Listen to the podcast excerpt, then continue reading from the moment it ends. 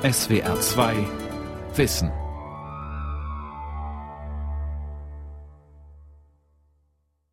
Komm, süßer Tod,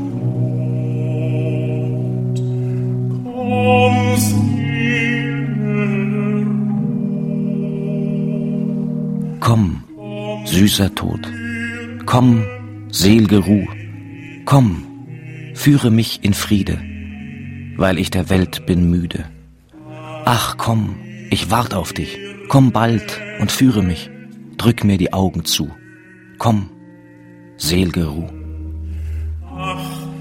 Er fleht um Erlösung vom irdischen Leid. Der unbekannt gebliebene Dichter, der diese Anrufung des Todes 1724 verfasst hat.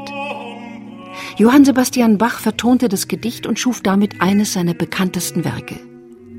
Vielleicht sehnte sich auch der zu Lebzeiten wenig anerkannte Kirchenmusiker und 20-fache Familienvater in dunkleren Momenten nach dem Tod, dem großen Befreier von den Mühsalen der Welt.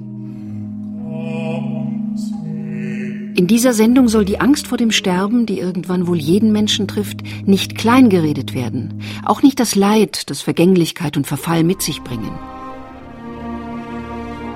Doch hier soll bewusst die sinnstiftende, erlösende Seite des Todes im Mittelpunkt stehen. Aus Sicht von Religionen, Philosophie und Evolutionsbiologie. Die österreichische Schriftstellerin Marie von Ebner-Eschenbach schrieb, Der Gedanke an die Vergänglichkeit aller irdischen Dinge ist ein Quell unendlichen Leids und ein Quell unendlichen Trostes. Komm, süßer Tod, vom Sinn der Vergänglichkeit. Eine Sendung von Udo Zindel. Tod wird verstanden als natürliches Ende des menschlichen Lebens und hat von daher auch weder was Sündhaftes, noch etwas Schreckliches, noch etwas Ungerechtes. Das menschliche Leben ist entstanden und vergeht wieder. Es gibt ein wunderbares Zitat von Angelus Silesius. Sobald der Mensch geboren ist, ist er alt genug, um zu sterben. Ich denke, der Anteil von Menschen, die eine solche Todesauffassung haben, vergrößert sich mit zunehmender Entfremdung eben von religiösen Lebensdeutungen. Karl Josef Kuschel ist akademischer Direktor am Institut für katholische Theologie der Universität Tübingen.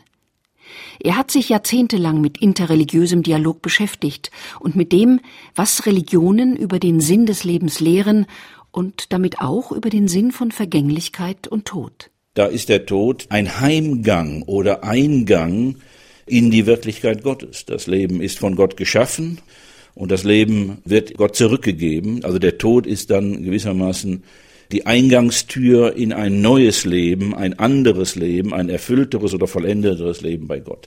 Und hier sind Glaubensentscheidungen verlangt. Für das eine sprechen gute Gründe, für das andere sprechen auch gute Gründe.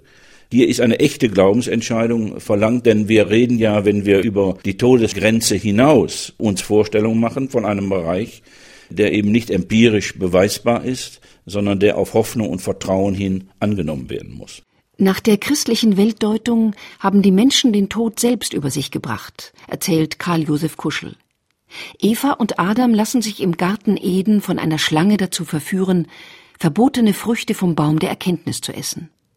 Damit brechen sie Gottes Gesetz. Eine Rebellion, die in der christlichen Lehre Ursünde genannt wird. In der traditionellen Auslegung des Alten Testaments straft Gott sie und mit ihnen all ihre Nachkommen für diese Abkehr.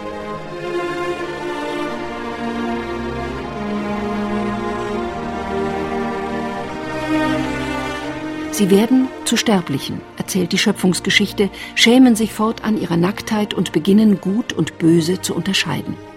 Und sie werden aus dem Paradies vertrieben mit den Worten Aus Staub bist du und zum Staub zurückkehrst du.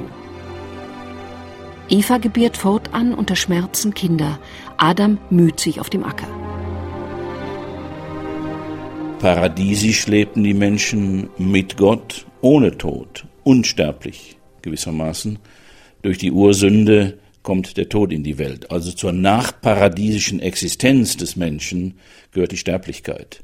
Also ein Bewusstsein, dass das Leben endlich ist und damit aber auch immer das Bewusstsein, dass dieser Tod selbstverschuldetes Unglück des Menschen ist religiös gesprochen Ausdruck der Sünde. Das hat sich tief in die Glaubensgeschichte von Christen, aber auch von Juden natürlich, die ja an demselben Stoff partizipieren, nämlich Genesis 1, tief eingeprägt. Man könnte den Mythos von der Vertreibung aus dem Paradies freilich auch als eine Stufe der Menschheitsentwicklung deuten. Irgendwann erwachte in unseren Vorfahren das Bewusstsein, und indem sie sich ihrer selbst bewusst wurden, erkannten sie auch ihre Sterblichkeit.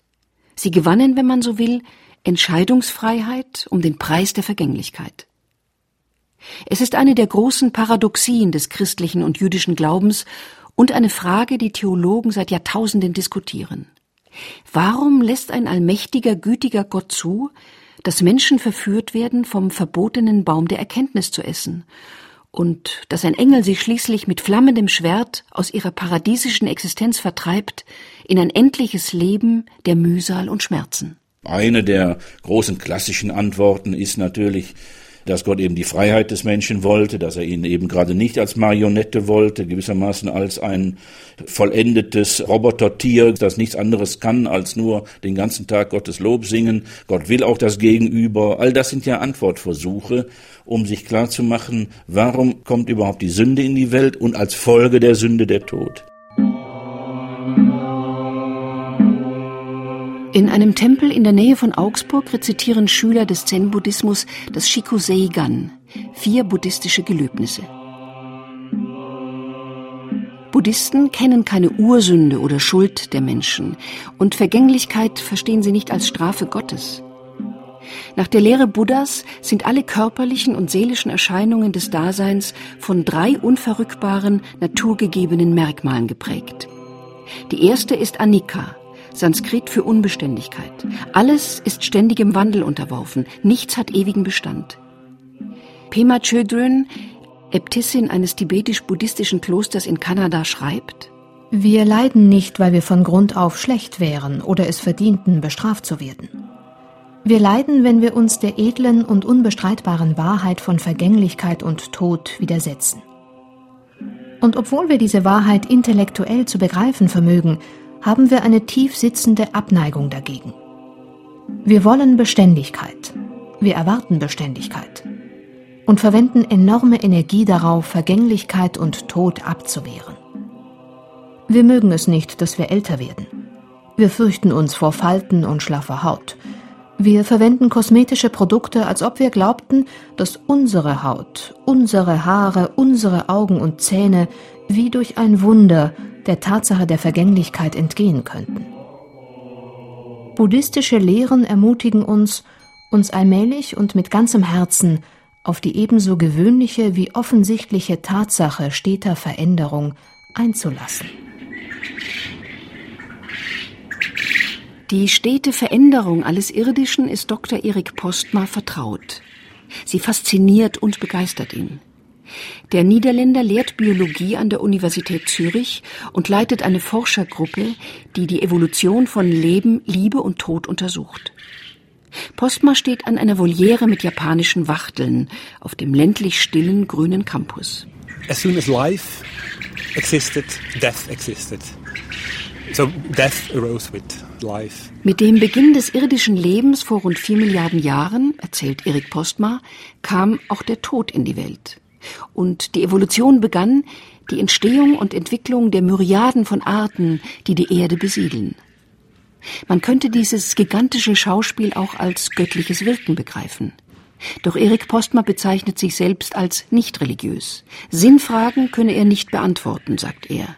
Er versuche, Vergänglichkeit und Sterben als biologische Vorgänge zu verstehen und ihre Bedeutung in der Evolution zu begreifen.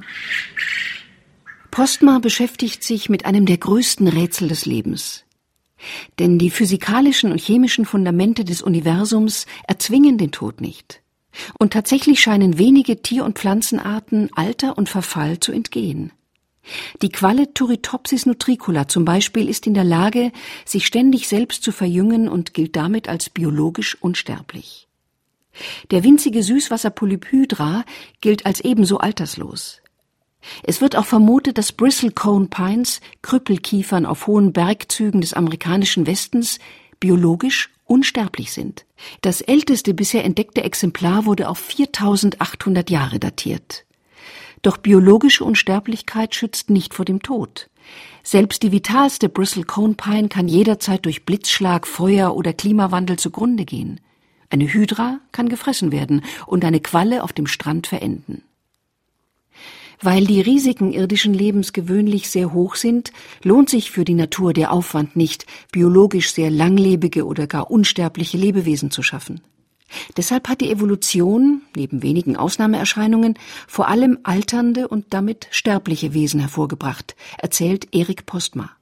Selbst Bakterien, die lange als biologisch unsterblich galten, altern. Das weiß man heute. In the big scheme of things, and certainly from an evolutionary perspective, death is not so bad. Wenn man die großen Zusammenhänge betrachtet, und sicherlich aus dem Blickwinkel der Evolution, ist der Tod nichts Schlechtes. Deshalb wirkt die natürliche Auslese tatsächlich kaum in die Richtung Sterben und Tod zu vermeiden. Das mag überraschend klingen, aber die meisten Lebewesen sterben an äußeren Risikofaktoren, lange vor ihrer Zeit. Ein Frosch zum Beispiel mag nach nur wenigen Monaten Lebensdauer von einem Raubvogel gefressen werden. Menschen können Opfer eines Autounfalls werden. Also es gibt viele äußere Todesursachen, die wir nicht in der Hand haben. Und in der Konsequenz ist jede Mutation, die uns deutlich langlebiger machen könnte, evolutionsbiologisch kein Vorteil. Denn nur sehr wenige Individuen könnten dieses Merkmal überhaupt entwickeln. Die meisten würden schon lange vorher sterben.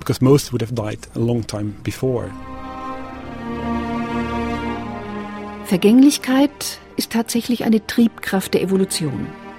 Sterbliche Spezies können sich rascher auf Klima- und Umweltveränderungen einstellen, weil in jeder neuen Generation Mutationen und damit Anpassungen möglich sind. Survival of the Fittest nannte Charles Darwin das. Und schließlich bewahrt Vergänglichkeit den Planeten Erde auch vor haltloser Überbevölkerung, sei sie tierischen oder menschlichen Ursprungs. Die begrenzte Lebensdauer von Organismen ist einer der Gründe für den enormen Artenreichtum und damit die Schönheit der Erde.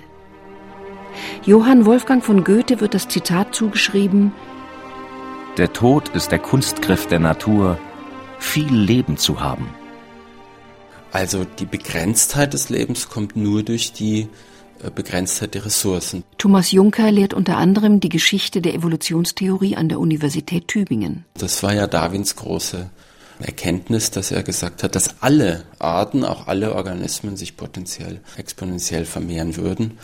Und er hat das dann am Beispiel der Elefanten ausgerechnet, wie lange es dauert, bis jeder Quadratzentimeter der Erde mit Elefanten bedeckt wäre, wenn alle überleben würden. Und das geht relativ schnell, wenige tausend Jahre. Thomas Juncker nennt sich selbst religiös unmusikalisch. Er glaubt, wie auch sein Fachkollege Erik Postmann, nicht an eine Seele und an ein ewiges Leben nach dem Tod. Ewig ist für ihn nur das Leben selbst. Dass Gene rund vier Milliarden Jahre lang einen ununterbrochenen Strom von Organismen aufrechterhalten haben, trotz aller irdischen und kosmischen Katastrophen, fasziniert ihn und ist ihm wohl auch ein Trost. Ich glaube, das Entscheidende ist, aus unserer Perspektive als Individuum herauszugehen und eine andere Perspektive einzunehmen, nämlich die Perspektive der Gene. Und dann sind die Individuen einfach nicht von großer Bedeutung.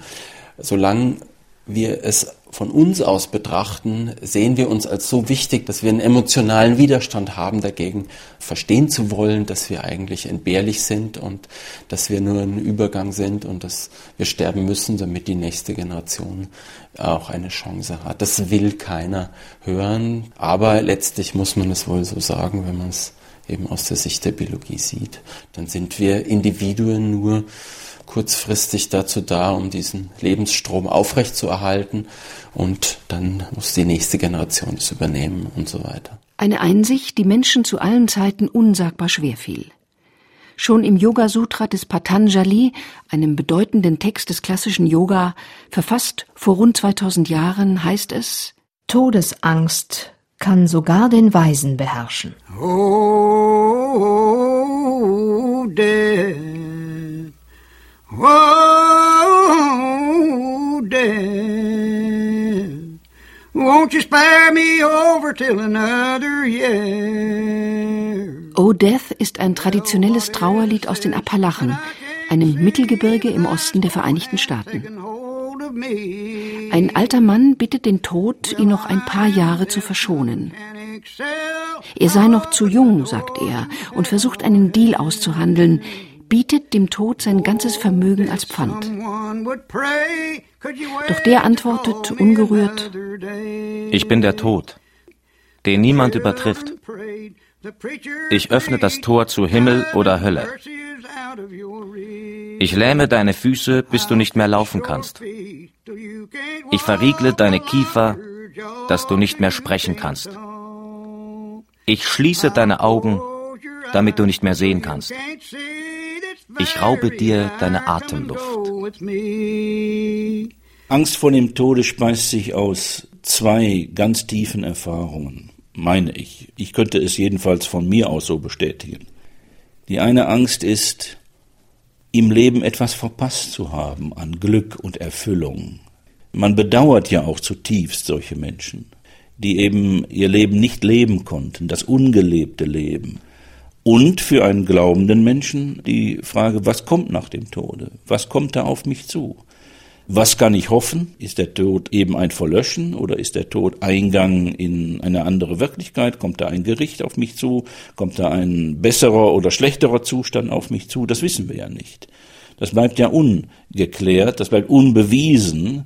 Da geht der Mensch eben in den Raum des Unanschaulichen hinein, des Unbekannten, des Unbewussten auf den kann er sich freuen, aber vor dem kann er auch Angst haben. Freude besetzt, Neugierde besetzt, aber auch ganz Angst und Schreckens besetzt. Beides gehörte zur Grunderfahrung von Menschen. Die naturgegebene Todesfurcht haben christliche Kirchen jahrhundertelang missbraucht, um Menschen unter ihr Dogma zu zwingen und Macht über sie zu erlangen. Priester, die im Namen Gottes Höllenqualen beschworen, haben damit auch die Angst vor dem Tod in europäisch geprägten Kulturen geschürt. In anderen Erdteilen gehen Menschen mit ihrer Sterblichkeit oft freier um. Mexikaner zum Beispiel begehen den Dia de los Muertos, den Tag der Toten Anfang November, als knallbunten, fröhlichen Feiertag. In Indien pflegen Hindus seit Jahrtausenden einen entspannteren, selbstverständlicheren Umgang mit Vergänglichkeit. Ich kann nicht ausschließen, dass es Angst vor dem Tod gibt. Aber aus meiner Erfahrung, und ich lebe ja in Indien, kann ich sagen, dass das wesentlich weniger dramatisch gesehen wird als im Westen. Es wird eher als eine Selbstverständlichkeit angesehen. Ela Tole lebt seit 1983 in Indien. Sie leitet unter anderem Bildungsreisen für die Reiseagentur Inside India und vermittelt hinduistische Traditionen und den integralen Yoga des Sri Aurobindo. Und es ist einfach verinnerlicht im Hinduismus, dass in der Geburt der Tod schon eingeschlossen ist. Das Leben kommt quasi inklusive Tod. Die Menschen trauern auch. Wenn zum Beispiel ein Ehemann verstirbt, ist die Frau erstmal genauso aufgelöst wie hier bei uns. Aber es dauert nicht so lange. Es ist ein Prozess, der viel eher akzeptiert wird als hier bei uns im Westen. Hindus glauben, dass Menschen einen Kreislauf durchwandern, der durch ständige Wiederkehr von Geburt, Tod und Wiedergeburt gekennzeichnet ist. Auf Sanskrit Samsara. Treibende Kraft dieses Kreislaufs ist Atman, die immaterielle Einzelseele, die jedem Wesen innewohnt. Sie verlangt danach, in der allumfassenden Weltseele Brahman aufzugehen, wo sie tiefste Glückseligkeit und vollständige Befreiung erfahren kann, weil sie tatsächlich Teil dieser Weltseele mit ihr identisch ist. Der Weg zur Verschmelzung mit Brahman führt über zahllose irdische Existenzen, in denen der Tod nie das Ende bedeutet, denn Atman ist zeitlos und unsterblich wie Brahman. Und dieses Bleibende, das ist das, was nicht berührt wird von Geburt oder Tod, von Alterungsprozessen, von Krisen, Schwierigkeiten im Leben, von Leid. Und die indische Tradition sagt, die einzige Möglichkeit, all dieses sogenannte Leidvolle im Leben zu verhindern, ist dorthin zu kommen, in diese unvergängliche Wirklichkeit, die Essenz allen Seiens. Und das ist unser eigentliches Ziel im Leben. Auf der Suche nach der Essenz allen Seins, man könnte auch sagen, nach der Verschmelzung mit dem Göttlichen, verkörpert sich eine Einzelseele zahllose Male, Denn Erlösung ist für Hindus, anders als im Christentum, nur im Leben, nicht in einem Jenseits zu erlangen. In der Bhagavad Gita, dem Gesang des Erhabenen, gedichtet vor etwa 2500 Jahren, heißt es, Die verkörperte Seele wirft ihre alt gewordenen Körper ab und geht in neue Körper ein. So wie ein Mensch zerschlissene Kleider gegen neue wechselt. Wir werden geboren und ausgestattet mit einem Paket Natur um unsere bleibende Essenz herum und diese Natur hat keinen ewigen Bestand. Die ist nicht so gestrickt oder angelegt, dass sie das könnte und kann eben nur eine gewisse Zeitspanne, man kann sagen, das Haus bilden, in dem jetzt die innewohnende Essenz daran arbeitet, sich selber wiederzufinden. Das Leben ist nicht einmalig und Erlösung ist auch nichts, was nach dem Tod erreicht wird, sondern was im Leben erreicht werden muss. Deshalb streben auch Hindus trotz ihrer zyklischen Weltsicht nach einem langen, gesunden Leben, um in jeder Inkarnation möglichst weit voranzukommen auf dem Weg zu einem höheren Bewusstsein. Bislang gelten 120 Jahre als maximale Lebensdauer eines menschlichen Körpers. Doch einige Evolutionsbiologen halten es für möglich, dass Menschen in nicht allzu ferner Zukunft bis zu 700 oder 800 Jahre alt werden könnten, wenn sich Alterungsprozesse verlangsamen und Krankheiten in den Griff bekommen ließen. Fortschritte in der Stammzellenforschung zeigen, dass die Verjüngung menschlicher Zellen kein Hirngespinst bleiben muss. Das könnte schon in kommenden Jahrzehnten die Medizin revolutionieren. Zumindest für Wohlhabende. Doch lange oder gar ewig zu leben, kann auch zur Last, zur Strafe, zur unsäglichen Qual werden, wie zahllose Legenden und Märchen warnen.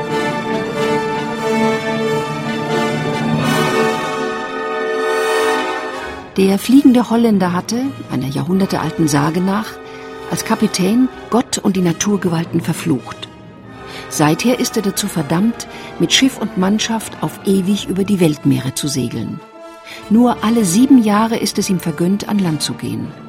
Und nur die Treue einer Frau kann ihn von seinem Schicksal befreien.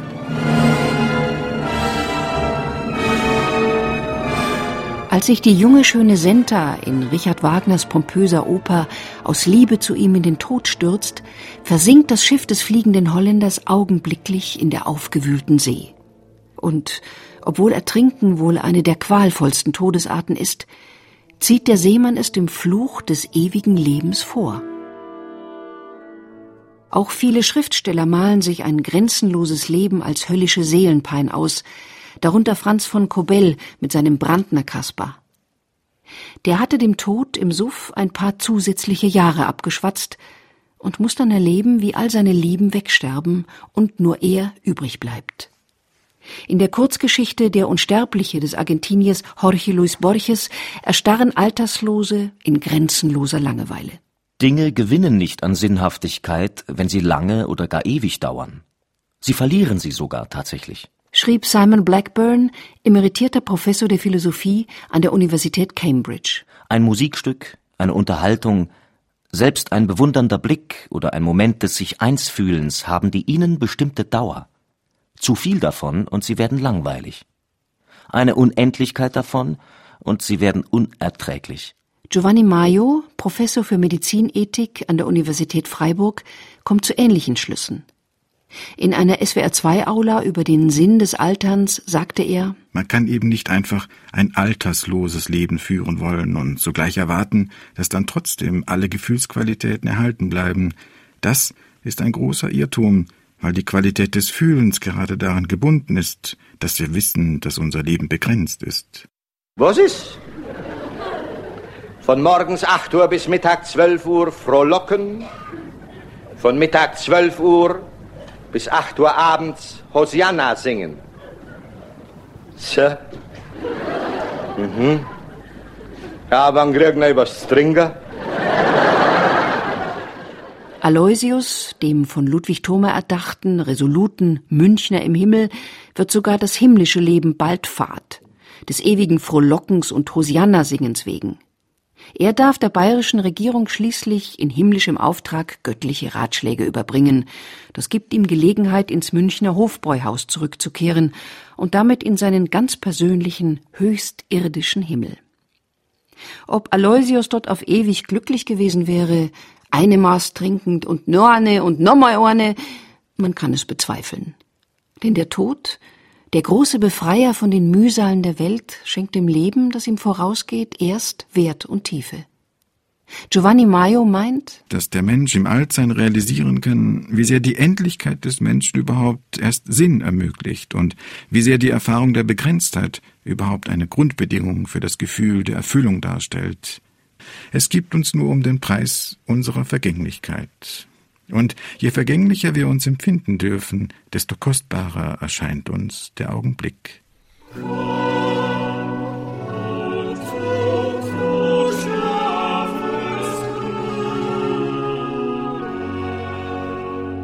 Die Kantate Komm, o Tod, du schlafes Bruder schrieb Johann Sebastian Bach 1726 nach einem Gedicht von Johannes Frank aus der Mitte des 17. Jahrhunderts. Es ist ein weiteres der Bachschen Werke, die den Tod als Friedensbringer herbeisehnen. Der Schlaf ist der kleine Tod und bereitet uns gewissermaßen vor auf den großen Tod. Denn Schlaf und Tod haben eines gemeinsam, der Mensch geht in eine Wirklichkeit hinein, äh, die er selber nicht steuern kann, die er selber nicht beherrscht, so wie ich den Schlaf nicht beherrsche, sondern durch meine Träume beherrscht werde. Dass der Tod also begrüßt werden kann, geradezu ersehnt werden kann, das ist ja nur jemandem möglich, der davon überzeugt ist, es erwartet mich jemand jenseits dieser Schranke. Diese Vorstellung haben viele Menschen heute nicht mehr, dass man den Tod einfach begrüßt als ein ja, Führer in die ewige Seligkeit bei Christus. Aber trotzdem berührt mich dieses Gedicht des frühen 18. Jahrhunderts doch noch auf eine merkwürdige Weise, weil mich darin doch die Gelassenheit auch gegenüber dem Tod tief berührt. Und eine solche Gelassenheit wünsche ich mir auch, zum Tod auch Ja sagen zu können, ihn nicht abzuwehren, ihn nicht zu verdrängen, ihn nicht zu verteufeln, ihn nicht als etwas Schreckliches und Angstmachendes zu abhorrisieren, sondern auch Ja sagen können zu ihm. Nicht jetzt im Sinne von romantischer Todessehnsucht, das ist überhaupt nicht in mir, aber doch dann, wenn es soweit ist, auch Ja sagen zu können. Und gewissermaßen im Schlaf, in jedem Nachtschlaf, den man erlebt, diesen kleinen Tod als Einübung in den großen Tod zu verstehen.